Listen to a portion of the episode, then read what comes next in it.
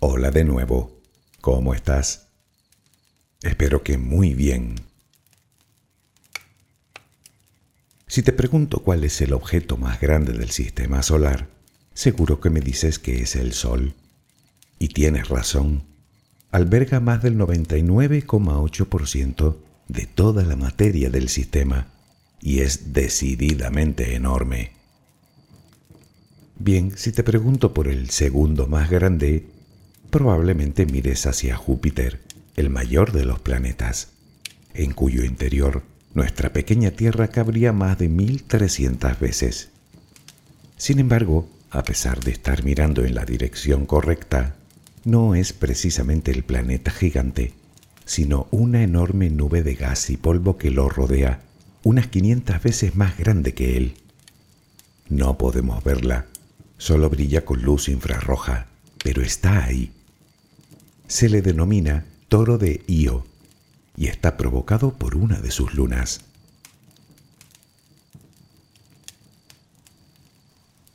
Hoy vamos a hablar de las lunas del sistema solar. Y aunque las llamemos así, luna solo hay una, la nuestra. Técnicamente el nombre que reciben los cuerpos celestes que orbitan los planetas es satélite natural. Por extensión llamamos a todos esos objetos celestes lunas, pero cada uno de ellos tiene su propio nombre, como el nuestro tiene el suyo, luna. Por el momento desconocemos si existen más de estos cuerpos en otros lugares de la galaxia, pero a tenor de la cantidad que tenemos en nuestro sistema, debe haber un número incontable de lunas repartidas por todo el universo. Hoy, si te apetece, te acompañaré de nuevo mientras te duermes, hablándote del espacio. Relajemos primero cuerpo y mente.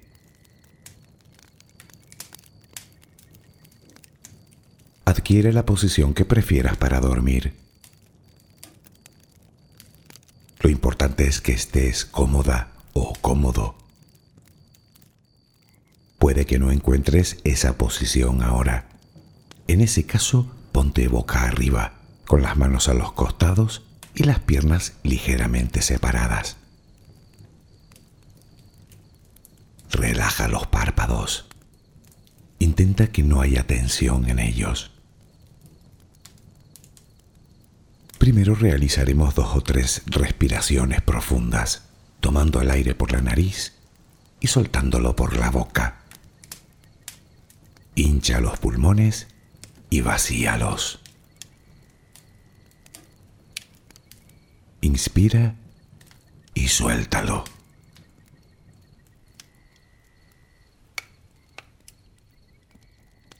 Ahora haremos una inspiración por la nariz, mantendremos el aire un par de segundos, durante los cuales mostraremos gratitud por lo que somos, por lo que tenemos, por lo que el universo nos ha dado y por lo que nos ha de dar. Luego suelta el aire también por la nariz. Repítelo dos o tres veces más. Cada vez que exhalas, notas cómo te vas vaciando de todo lo malo y negativo de tu vida y tu cuerpo se va relajando más y más. Inspira, retén el aire y suéltalo. Deja que salga todo lo que te contamina. Inspira y suéltalo. Sigue respirando tranquila y acompasadamente. Intenta hacer la respiración abdominal, dejando que sea el estómago lo que se balancee con cada respiración.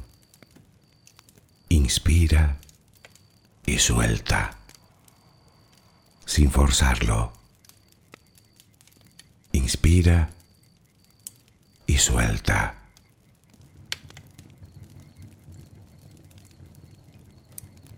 Ahora piensa en tus pies, apoyados sobre la cama. Notas cómo se van relajando cada vez más. El pie derecho, el pie izquierdo. Ambos quedan totalmente relajados. Centra tu atención en las piernas, desde los tobillos hasta los muslos.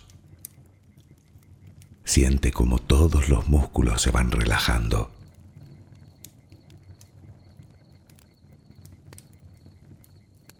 La pierna derecha queda completamente relajada.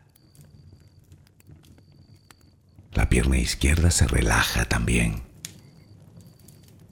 Notas como tus extremidades inferiores han quedado completamente relajadas.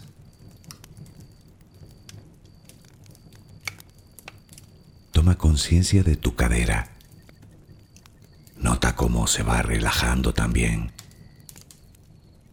relajan los glúteos. Notas el peso de toda la zona.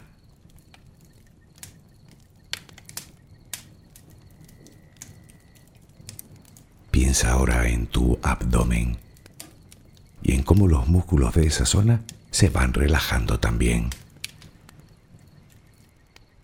Nota el alivio con cada exhalación.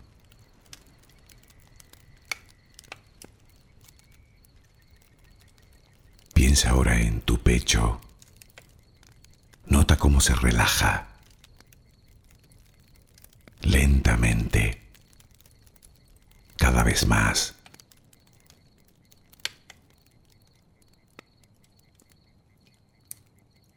Centra tu pensamiento ahora en tu espalda y en todos los músculos que la cubren, desde la cadera hasta el cuello. Sientes como poco a poco se van relajando.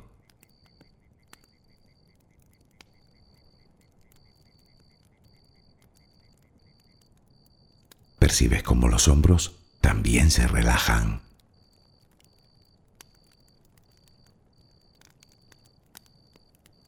Tu brazo y antebrazo derecho. Tu mano derecha. Los dedos de esa mano Nota el peso en su conjunto.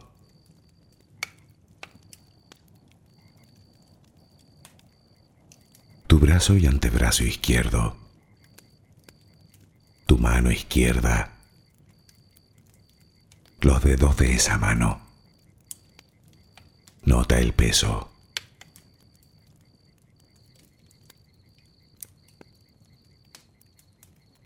Dirige ahora tu atención al cuello Piensa en él. Siente como todos los músculos se van relajando.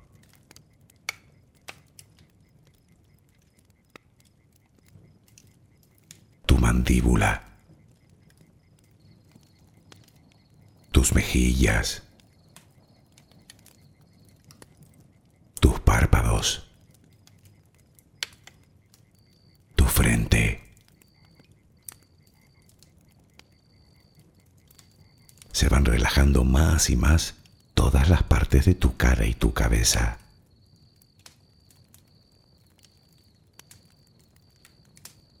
A cada instante sientes como tu cuerpo se va relajando más y más.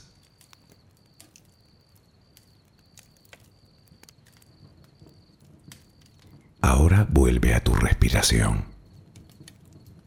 Respiras de forma relajada notas el vaivén del estómago. Cada vez que exhalas, te notas más relajada o relajado.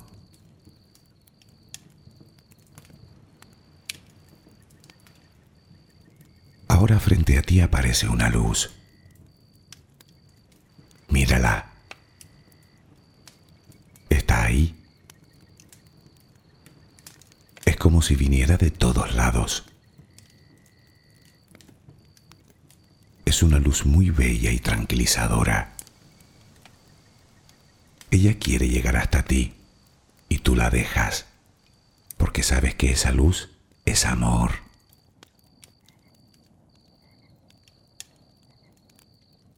Notas cómo impregna cada parte de ti. Notas cómo atraviesa tu piel y comienza a llenarte por dentro. Sientes cómo te va llenando de paz, cómo te va llenando de tranquilidad, cómo te va llenando de amor.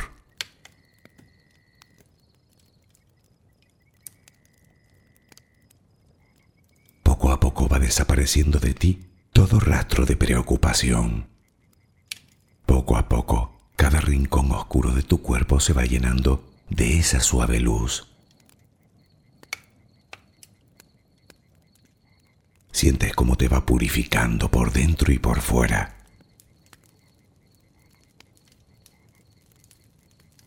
Tomas conciencia de que todo lo que hay en tu interior es serenidad y que ahora mismo no hay nada que temer, porque nada hay que pueda perturbarte. Tal es el poder de esa luz. La energía más poderosa del universo entra y sale de ti, te inunda, te protege, te enriquece, te purifica. Intenta permanecer en esa sensación de paz, en ese baño de luz. Solo respira serenamente.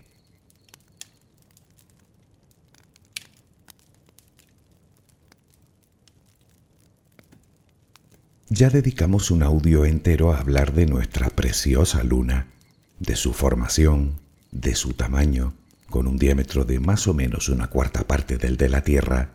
También hablamos de su orografía, de su composición, y sería fácil pensar que el resto de lunas son similares, vista una, vistas todas, pero nada más lejos. La nuestra no es para nada un ejemplo de lo que nos encontramos por ahí.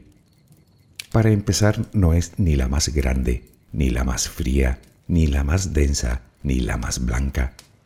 Ni siquiera su formación tiene que ver con cualquier otra luna que conozcamos. Ya sabes que la teoría dominante en estos momentos sobre la aparición de la luna es que un planeta del tamaño de Marte chocó contra la Tierra lanzando al espacio una gran cantidad de escombros que poco tiempo después se condensaron en la esfera que conocemos hoy. Bueno, pues que sepamos, ninguna otra luna se ha formado de la misma manera.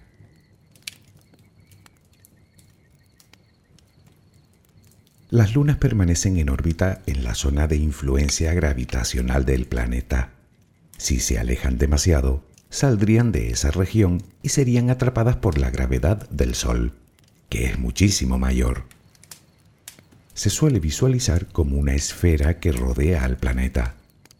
Dicha zona de influencia recibe el nombre de esfera de Hill. En el caso de la Tierra, esa región se extiende un millón y medio de kilómetros, por lo que nuestra Luna, a unos 384 mil kilómetros de distancia, orbita cómodamente dentro de ella. De hecho, todos los cuerpos producen gravedad, así que en el espacio todos los cuerpos disponen de esa esfera, cuyo tamaño irá en relación a su masa y a su densidad. La esfera de Hill de la Luna, por ejemplo, es de tan solo 58.000 kilómetros.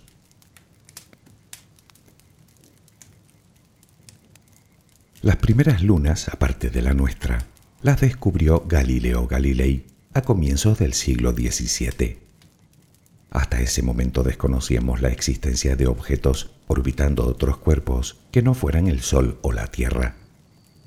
Con su pequeño telescopio de tan solo 30 aumentos, logró ver las cuatro principales lunas de Júpiter, las que hoy en día se conocen como lunas galileanas. A partir de ahí el número no ha hecho más que crecer y probablemente, a medida que los instrumentos de observación mejoren, se irán descubriendo más.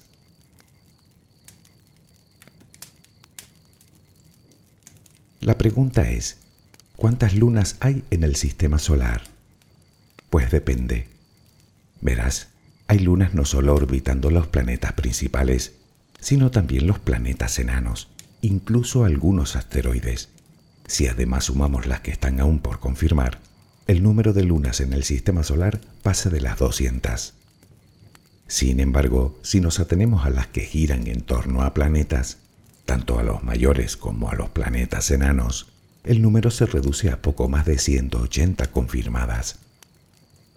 Hay que decir que la definición de satélite natural no pone límite al tamaño del objeto. Es obvio que debe ser mucho más pequeño que el planeta al que orbita, pero si encontráramos una roca de 3 metros de diámetro girando alrededor de un planeta, también se le consideraría una luna. De hecho, la mayoría de ellas son pequeñas rocas oscuras que van desde 1 o 2 kilómetros de diámetro hasta varias docenas con formas que nos hacen recordar más a una papa gigante que al concepto esférico que tenemos de luna. En realidad, de las más de 180 lunas, solo 19 tienen la masa necesaria como para formar una esfera.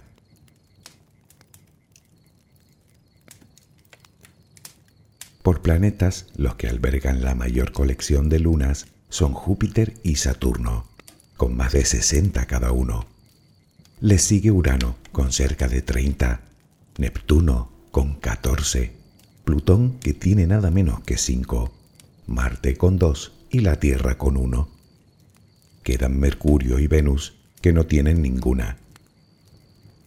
Conocemos el cataclismo que dio lugar a la Luna, pero ¿y el resto? Bueno, en principio solo pudieron aparecer de dos maneras.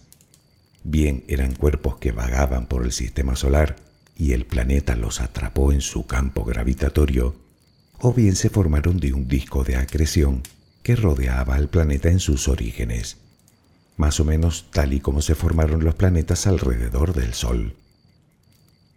Estas son las llamadas lunas regulares. Mantienen una órbita estable y muy circular. Giran en el mismo sentido del planeta y muy cerca de su ecuador. Por contra, las que fueron atrapadas por la gravedad suelen tener órbitas muy excéntricas y muy inclinadas, que incluso llegan a cruzarse entre ellas, y además giran en sentido contrario al de su planeta anfitrión. Son las lunas irregulares. Como ejemplo de estas últimas sirvan las dos pequeñas lunas de Marte, Phobos, de unos 23 kilómetros de diámetro, y Deimos, de apenas 8 kilómetros fueron descubiertas en el siglo XIX y hoy se sabe que sus días como lunas de Marte están contados. Deimos gira demasiado despacio y muy cerca del planeta, y Phobos demasiado deprisa.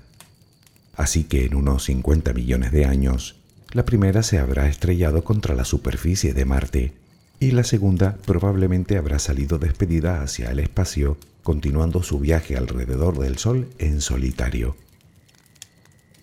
La mayoría de las lunas que encontramos son como estas, pequeñas e irregulares, simples asteroides capturados por la gravedad del planeta. Pero si hablamos de las más grandes, la cosa cambia, porque descubriremos asombrosos mundos alienígenas. Para hacernos una idea más aproximada, echemos un vistazo a las 10 mayores lunas del Sistema Solar en orden decreciente.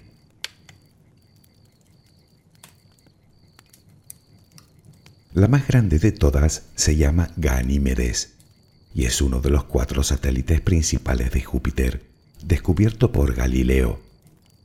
No solo es más grande que nuestra Luna, es incluso mayor que Mercurio. Tiene un diámetro de más de 5.200 kilómetros, más o menos el ancho de los Estados Unidos de costa a costa.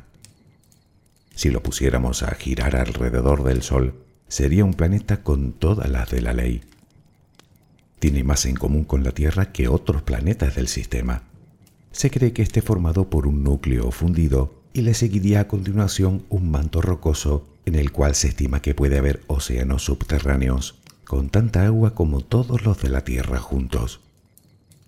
Su superficie está formada por una gruesa corteza de hielo de agua, que además está dividida en placas tectónicas. Es la única luna que tiene un campo magnético propio y dispone de una muy tenue atmósfera en la que se han encontrado rastros de oxígeno.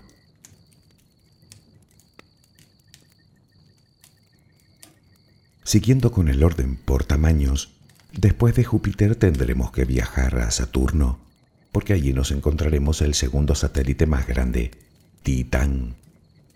Es unos 100 kilómetros más pequeño que Ganímedes y aún así sigue siendo mayor que Mercurio en tamaño. Es el único satélite que posee una atmósfera densa, compuesta principalmente por nitrógeno, metano y otros hidrocarburos. Y su superficie bien nos podría recordar de nuevo a nuestro planeta. Resulta que el frío Titán tiene estaciones, además ríos, mares, lagos, montañas, valles. La diferencia estriba en que si en la Tierra es el agua la que moldea su superficie, en Titán es el metano líquido, que se evapora en verano y en invierno cae en forma de lluvia o de nieve.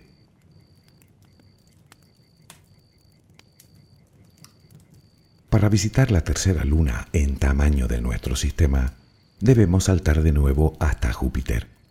Calisto, también descubierto por Galileo, el segundo satélite por tamaño de Júpiter y el más alejado del planeta.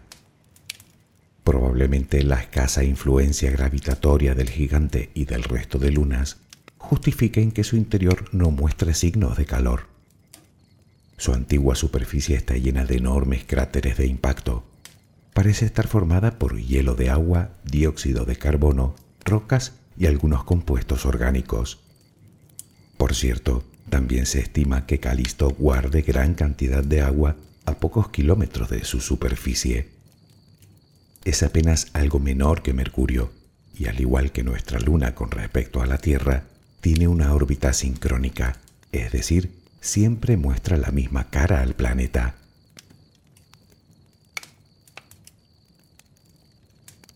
Siguiendo con el orden, para visitar el cuarto satélite, nos quedamos en Júpiter. Precisamente es el más cercano a este gigante gaseoso. Su nombre, Io.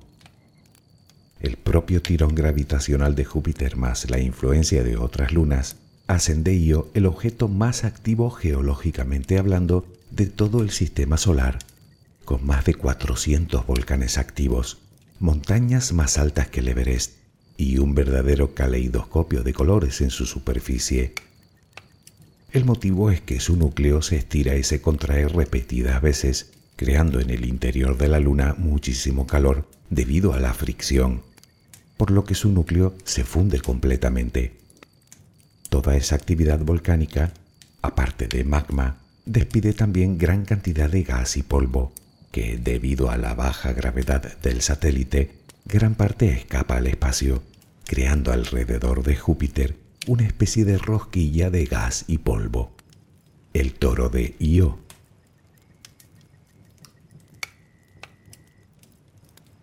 El quinto satélite más grande del sistema solar es nuestra Luna, de la que ya hablamos en su momento, así que pasemos al que ocupa el sexto lugar. Se llama Europa, también de Júpiter, y también descubierta por Galileo en 1610, junto con Ganímedes, Calisto e Io. Es algo más pequeña que nuestra luna, pero los científicos se vuelven locos por llegar hasta ella. Se sabe que hay calor en su núcleo. Su superficie es la más lisa de cuantos objetos se conocen, surcada por grietas y estrías, muy parecida a determinadas zonas que podemos encontrar en las latitudes más frías de la Tierra. Se cree que por esas grietas podría brotar agua que se congelaría inmediatamente al contacto con el exterior. De ahí que su superficie se renueve constantemente. De nuevo nos encontramos con otra luna con agua en su interior, solo que Europa podría contener varias veces toda el agua de la Tierra en un inmenso y templado océano subterráneo de agua salada sobre el cual flotaría su corteza helada. Toda esa agua además recibiría el calor del núcleo, calentado por las fuerzas de marea, igual que sucede con Io, y eso abre un mundo de posibilidades.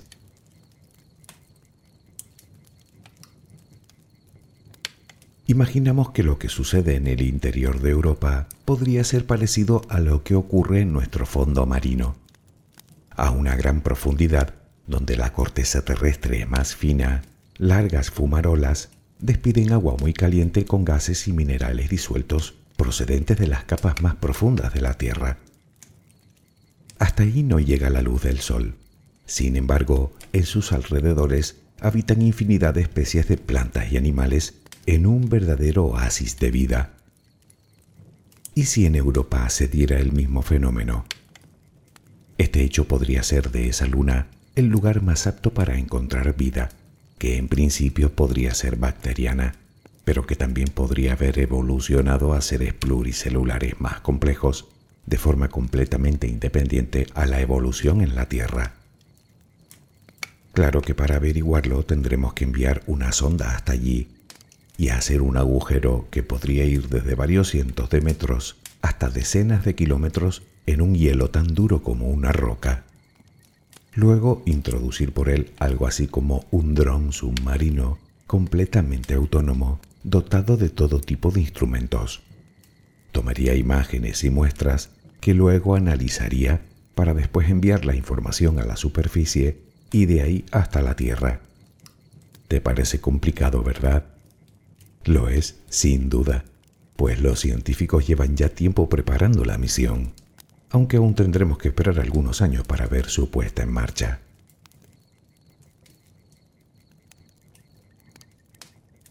El séptimo satélite natural por tamaño del Sistema Solar se encuentra en Neptuno. Es uno de los astros más fríos que se conocen y tiene unos 2.700 kilómetros de diámetro. Tritón.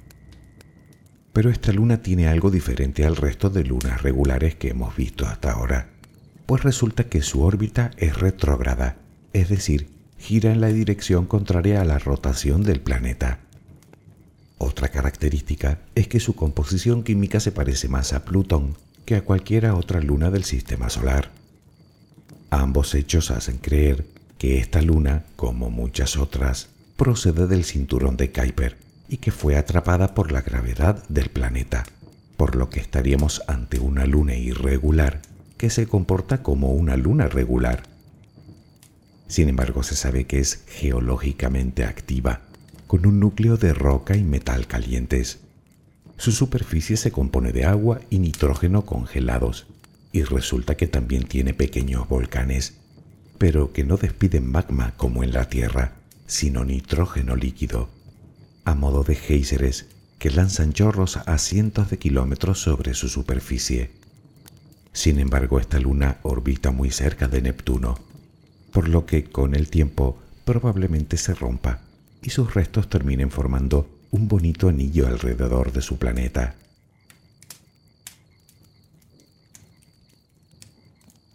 Para buscar la octava luna por tamaño, tenemos que volver a cambiar de planeta. Esta vez nos vamos a Urano. Como curiosidad, te diré que los nombres de las lunas de todos los planetas tienen relación con la mitología griega y romana, menos en Urano. Aquí los nombres pertenecen a personajes de las obras de William Shakespeare, como la luna que nos ocupa, Titania, la reina de las hadas en su obra Sueño de una noche de verano. A simple vista es de color mucho más oscuro y se cree que esté compuesta por un núcleo rocoso y un grueso manto de hielo. Y entre ambos puede que también albergue agua líquida. Tal vez no tenga ahora mismo actividad geológica, pero desde luego que la tuvo que tener en su momento, lo que explicaría que en su superficie no solo encontremos enormes cráteres, sino cañones y montañas más propio de procesos endógenos.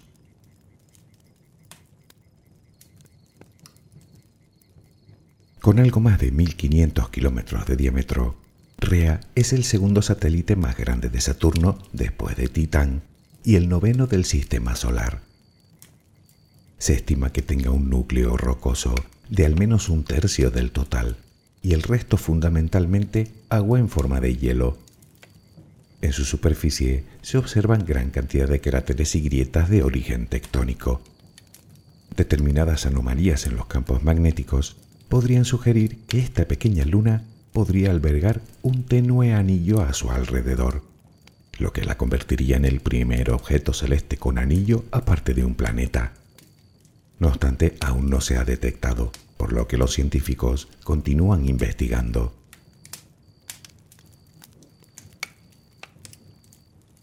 Nuestra lista de las 10 lunas más grandes del sistema solar termina con otra de las lunas de Urano, Oberón. Si Titania recibe el nombre de la reina de las hadas, Oberón lo recibe del rey. De nuevo nos encontramos con un núcleo rocoso y un manto helado, y probablemente con agua líquida entre ambos. Su superficie se considera muy antigua, es oscura y rojiza, con infinidad de cráteres, casi hasta la saturación, es decir, que hay tantos que los nuevos impactos terminan borrando los antiguos. Posee además un sistema de cañones posiblemente restos de las edades más tempranas de su formación.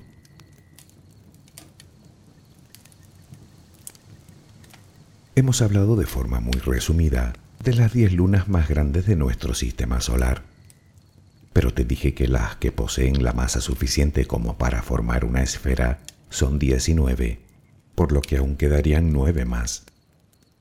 Te digo sus nombres por lo menos para que te suenen. Cinco de ellas estarían orbitando Saturno, y sus nombres Japeto, Dione, Tetis, Encélado y Mimas. Tres las encontraríamos en Urano, Umbriel, Ariel y Miranda. Y una más la encontraríamos en el pequeño Plutón, Caronte, uno de sus cinco satélites de casi la mitad de su tamaño. De hecho, para muchos astrónomos, Plutón y Caronte forman un sistema binario de planetas enanos. Podríamos pensar que por su menor tamaño son menos interesantes, pero no tenemos el ejemplo de Encelado, que arroja miles de toneladas de agua a través de géiseres hacia la atmósfera de Saturno, o Miranda, con una extraña superficie surcada por cañones de hasta 10 kilómetros de profundidad, o Mimas, con un cráter de un tercio de su tamaño, lo que, por cierto, la hace parecerse mucho a la estrella de la muerte de Star Wars. Y ya que buscamos comparaciones, ¿Te imaginas un ravioli de 19 kilómetros? Se llama Pan y es otra luna de Saturno.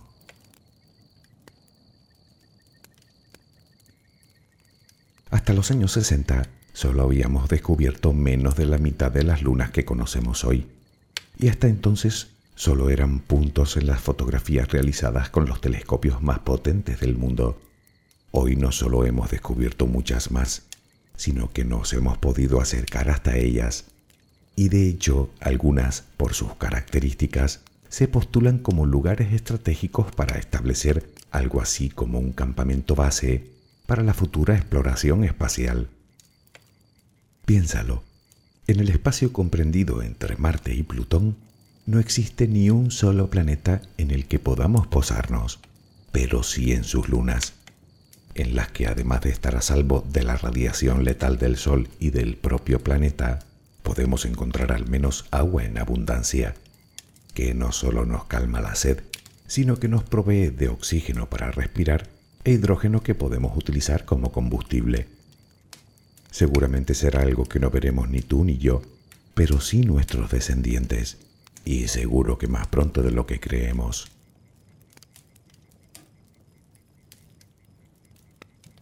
No hay que salir de nuestro barrio cósmico para encontrar toda una colección de objetos increíbles y maravillosos, a cual más interesante. Y quién sabe cuántos secretos se esconderán esperando a ser descubiertos. Al menos a mí es un tema que me produce gran fascinación. Tal vez me digas que tienes demasiadas preocupaciones en la cabeza como para ponerte a pensar en algo tan lejano. Ya, te comprendo aunque te confieso que a mí todo esto me sirve para cambiar mi perspectiva y descubrir cuál es el lugar que ocupo en el universo que me dio la vida. Las veces que reflexiono sobre ello, me gusta imaginar cómo me vería yo si me observara a mí mismo desde esos lugares tan lejanos. Pequeño, minúsculo, diminuto, insignificante, menos incluso. Claro que sí, pero sabes que mis preocupaciones también. Espero que mañana tengas una maravillosa jornada. Que descanses. Buenas noches.